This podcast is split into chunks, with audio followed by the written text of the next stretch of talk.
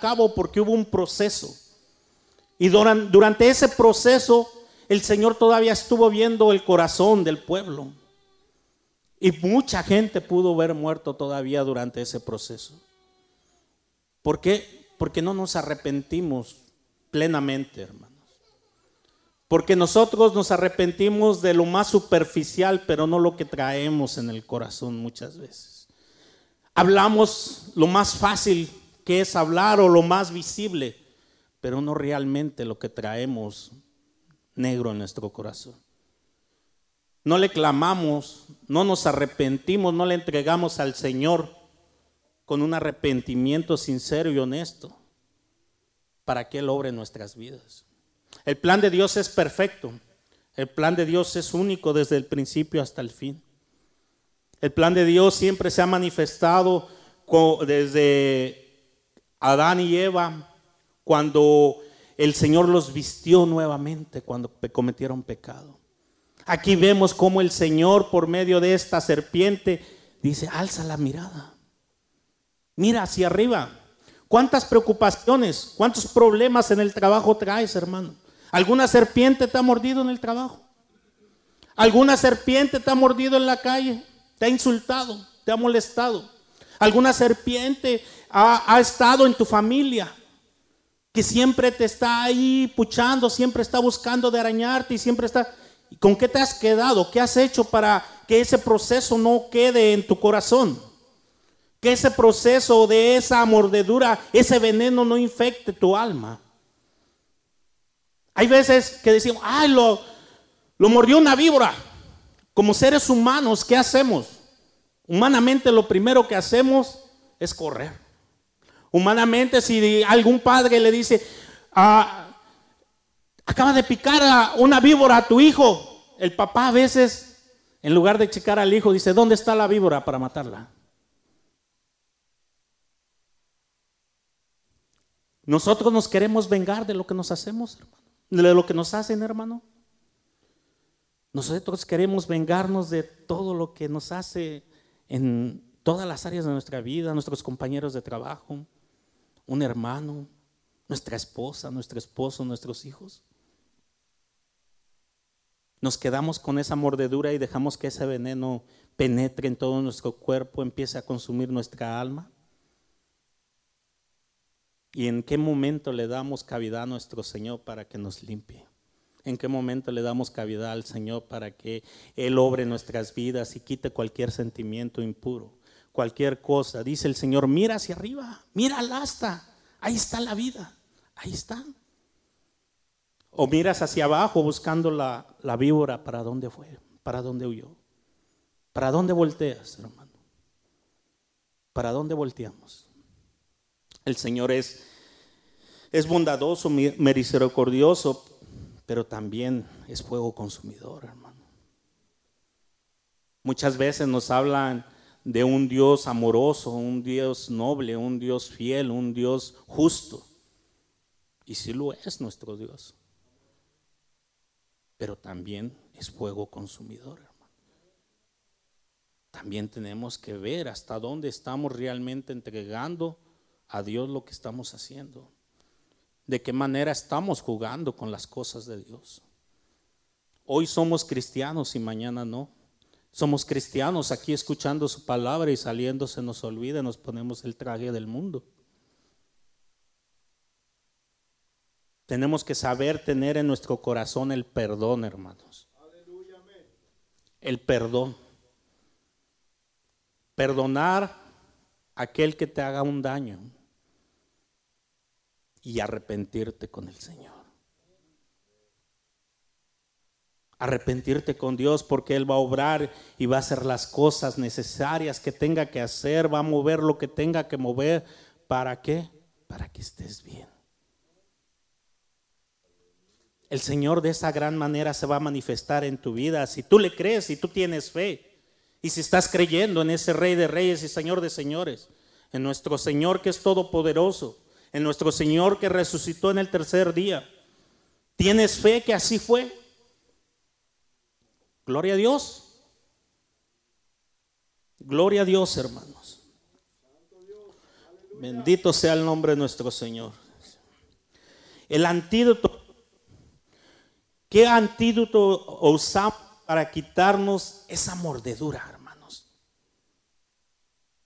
¿Qué antídoto usamos quitarnos esa depresión, ese pecado, ese rencor, esa maldad? Esos jóvenes, ¿qué se, ¿cómo hacen para salir adelante?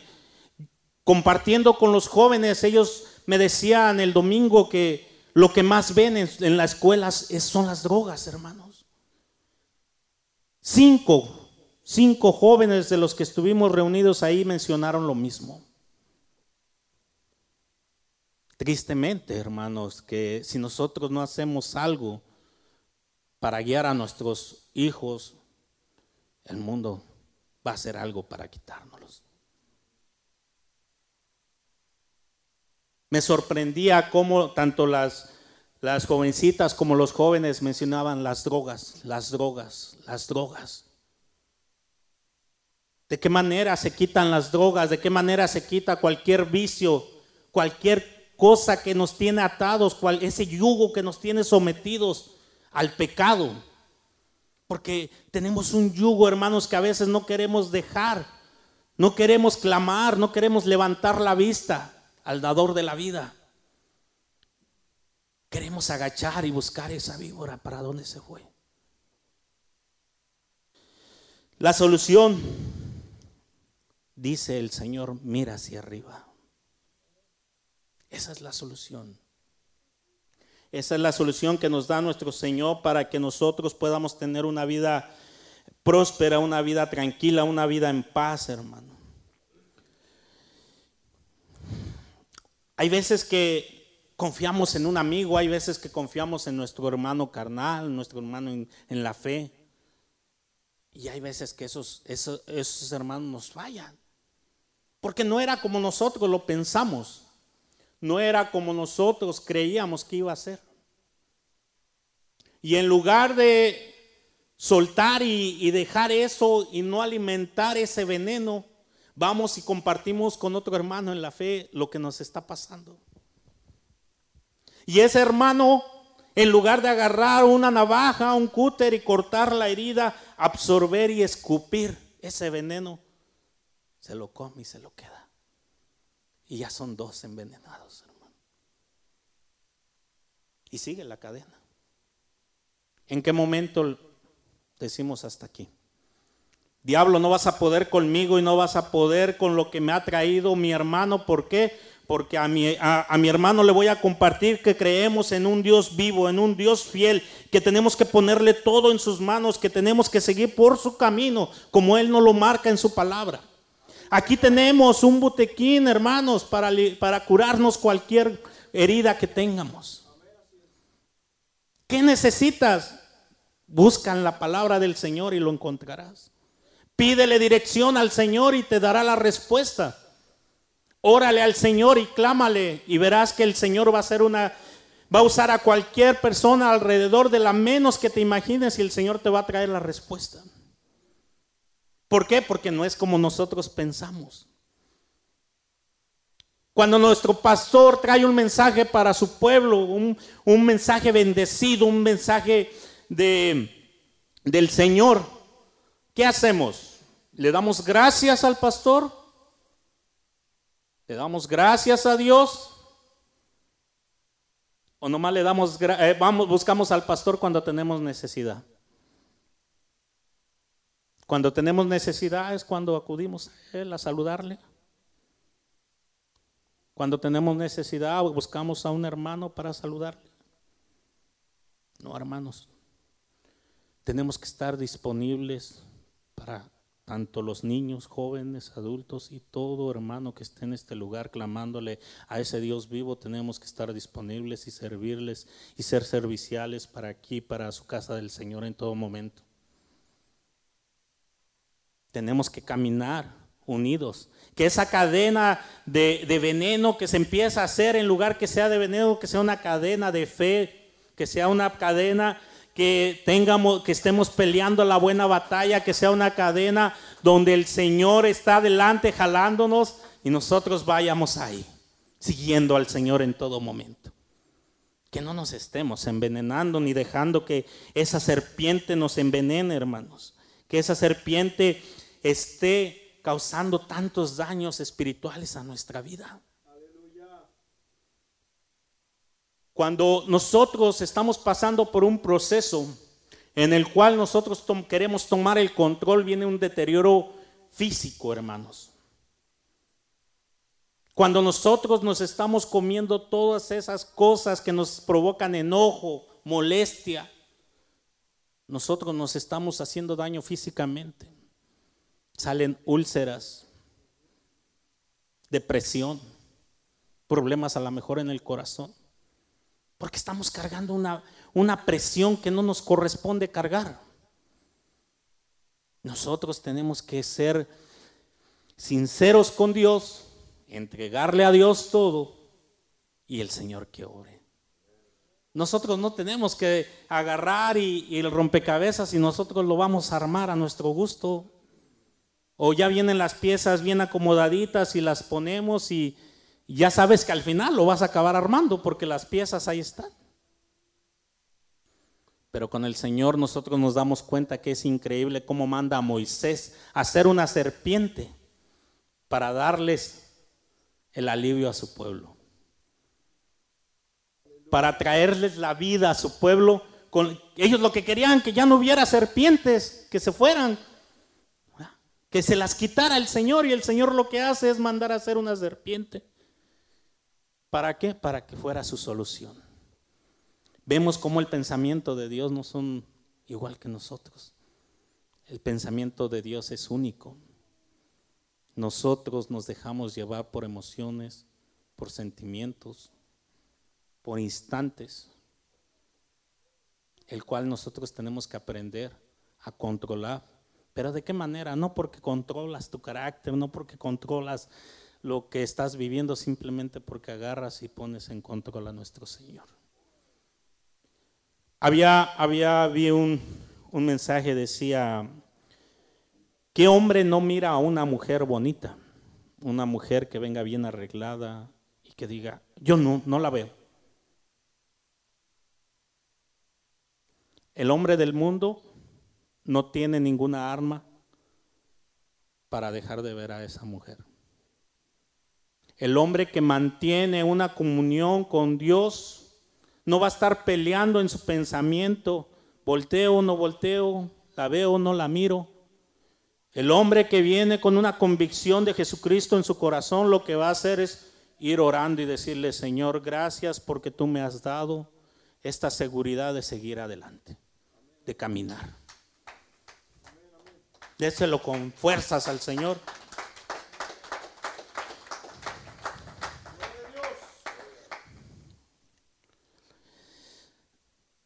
Hay veces que nosotros buscamos mucho controlar lo que, lo que dice la gente, hermanos. Y eso es imposible. Lo que podemos controlar es nuestras acciones, lo que nosotros hacemos, lo que nosotros decimos. Necesitamos aprender a pensar un poco más antes de hablar. ¿Para qué? Para que haya menos errores, hermanos. Para que haya menos confusiones el rencor, la amargura, todo, todo provoca enfermedad en nuestra alma, hermanos. Es una enfermedad más dañina que una enfermedad física. Es un deterioro tan tremendo que nosotros como cristianos, cuando dejamos que eso pase en nuestras vidas, estamos dejando que el Señor se aparte de nuestra vida. Nos tenemos que gozar, nos tenemos que disfrutar cada momento que, que tengamos en la presencia de Dios. Son momentos únicos. Si alguien de aquí puede decir que ha tenido un mejor momento en el mundo que estando aquí, levante la mano, hermano. Aquí la paz que hay es increíble, hermanos. La sonrisa de nuestros hijos, gozándose en las cosas de Dios. Es maravillosa. Es bonito escuchar a los jóvenes como lo hacían el domingo, cómo hablaban de la palabra, cómo se aprendieron todos los libros. Eso es bonito, ese, ese, ese gozo, el mundo no nos lo da, hermanos. Tenemos cosas valiosas que no tienen precio aquí, hermanos. En este lugar encontramos todo, todo lo que queremos buscar. Dispongámonos, entreguémosle la vida al Señor de una manera sincera, honesta, que sea el Señor trabajando en nuestras vidas, nosotros no trabajar en nuestra propia vida. La, la solución es curar nuestro espíritu, mirar hacia arriba y no perder el gozo en nuestro corazón, hermano. La solución a cualquier mordida de una víbora es voltear arriba y gozarnos en el Señor y disfrutar de esa bendita presencia. Bendito sea el nombre de Dios. Nos damos cuenta de una historia, hermanos, breve, la historia de un hijo del rey David, Absalón. Intentó apoderarse del reino del, rey David pero fue mal aconsejado. Fue mal aconsejado porque el sentimiento que él cargaba contra su padre, una tercera persona lo aprovechó. ¿Para qué?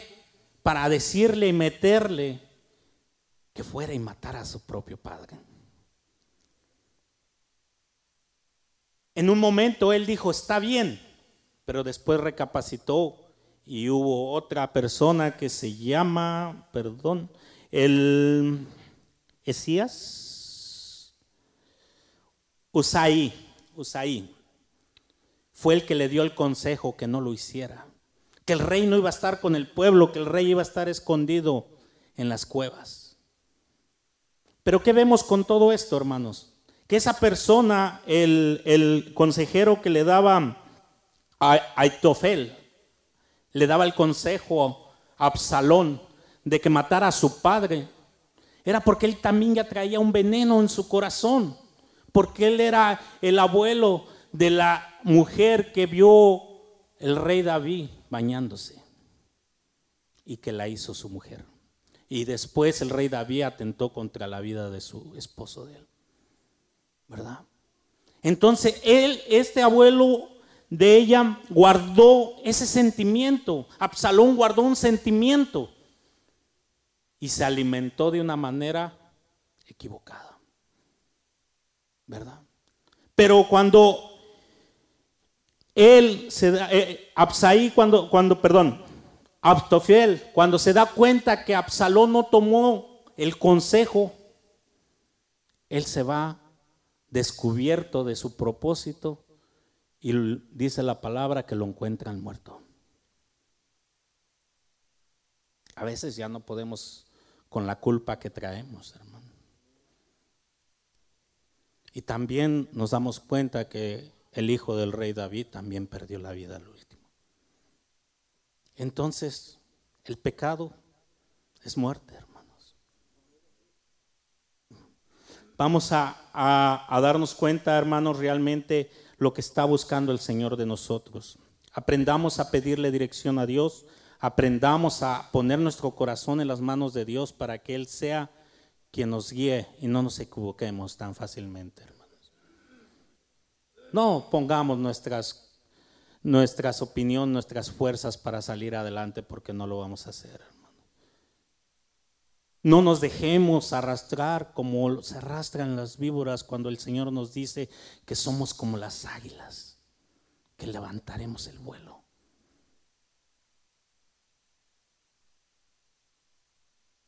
Bendito sea el nombre de Dios. Nos en Hechos 5:30, hermanos, la palabra del Señor nos dice, "El Dios de nuestros padres le levantó a Jesús, a quien vosotros mataste colgándole en un madero. Nos damos cuenta a dónde se puso la serpiente, hermanos. En un madero, dice la palabra. ¿Y en dónde mataron a nuestro Señor Jesucristo? En un madero. Entonces nosotros a quién levantamos la vista? Cuando levantamos la vista. A Dios, a nuestro Señor. No la agachemos, hermano. No voltemos al pasado porque la mujer de, de Lot volteó y se convirtió en sal, ¿verdad? Es bien fácil, hermanos, es facilísimo enfriarse, es facilísimo salirse de las cosas de Dios, es fácil dejar de congregarnos. Muy difícil volvernos a llenar de la presencia del Señor. En un segundo nos salimos y se acabó. Y para regresar, hermanos, muy difícil. Sigamos adelante. Dice la palabra de nuestro Señor en, en Juan 6:40, hermanos. Gloria a Dios.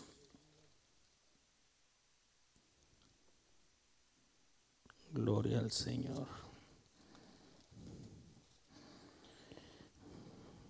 Gloria a Dios.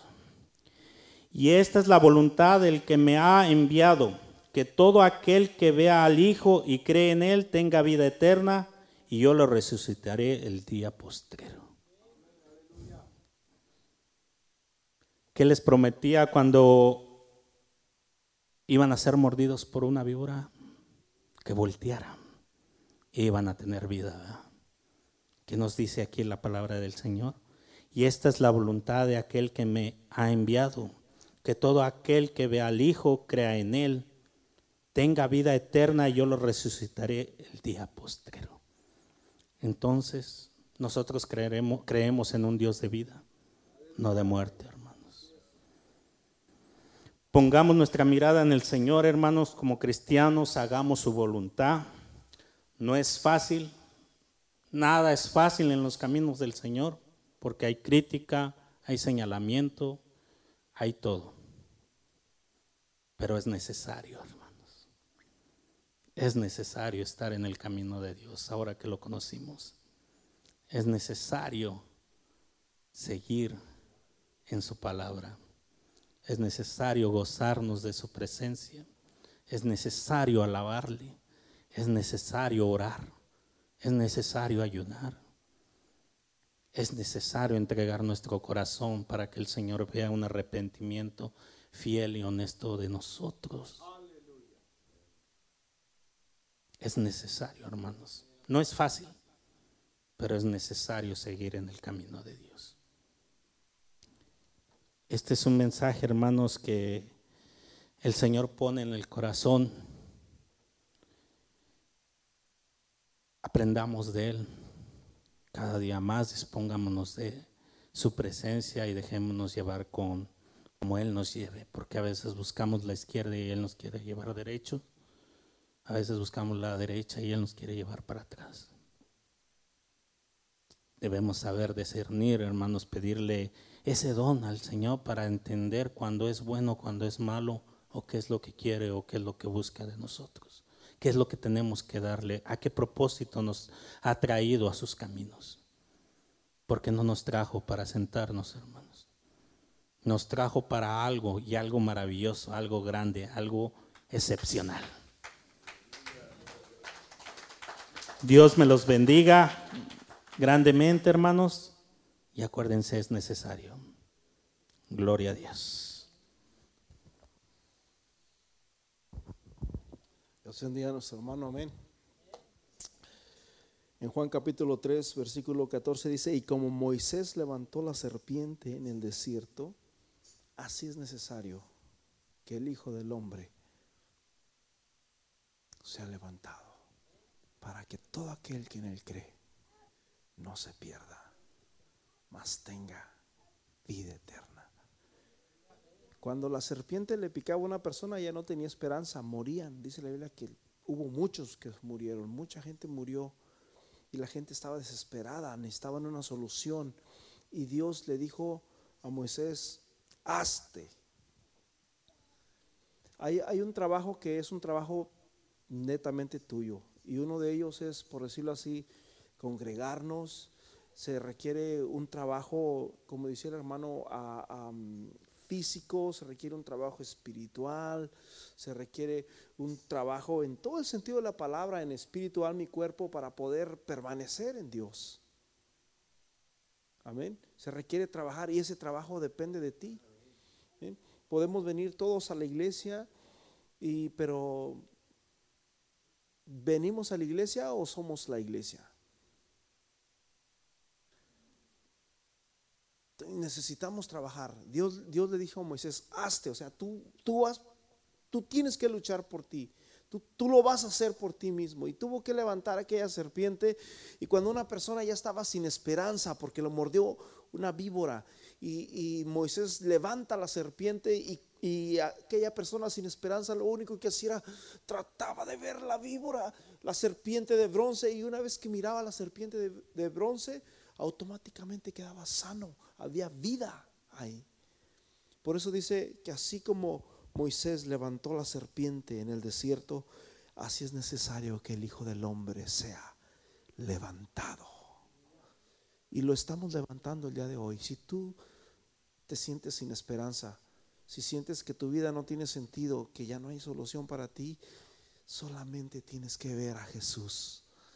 Amén para que todo aquel que en Él cree no se pierda, mas tenga la vida eterna. El mejor antídoto para cualquier enfermedad, para el pecado sobre todo, se llama Jesús de Nazaret. Dice la palabra del Señor en el libro de Isaías, si no me equivoco, que aunque nos tallemos con jabón y con cloro, la mancha de nuestra maldad no se puede ir. Solamente alguien la puede quitar y se llama Jesús. Felicito a mi hermano Andrés, hermosa enseñanza, Ah, me encantó, este, ah, muy bonito, ah, lo felicito, fue universal y eso me gusta que sea universal porque a veces siento que damos muchas enseñanzas pero casi todas son para puro maduro, maduro y, como que los nuevos no entran. Yo digo, ay Dios mío, y me gusta, bro, te felicito, Dios te bendiga, amén. ¿Qué decimos para el hermano? Y llevemos esto, mi hermano, llevemos esto a nuestro corazón. Vamos a ponernos en pies. Padre Celestial, te damos gracias por esta hermosa palabra. Te doy gracias y bendigo, Señor, a mi hermano.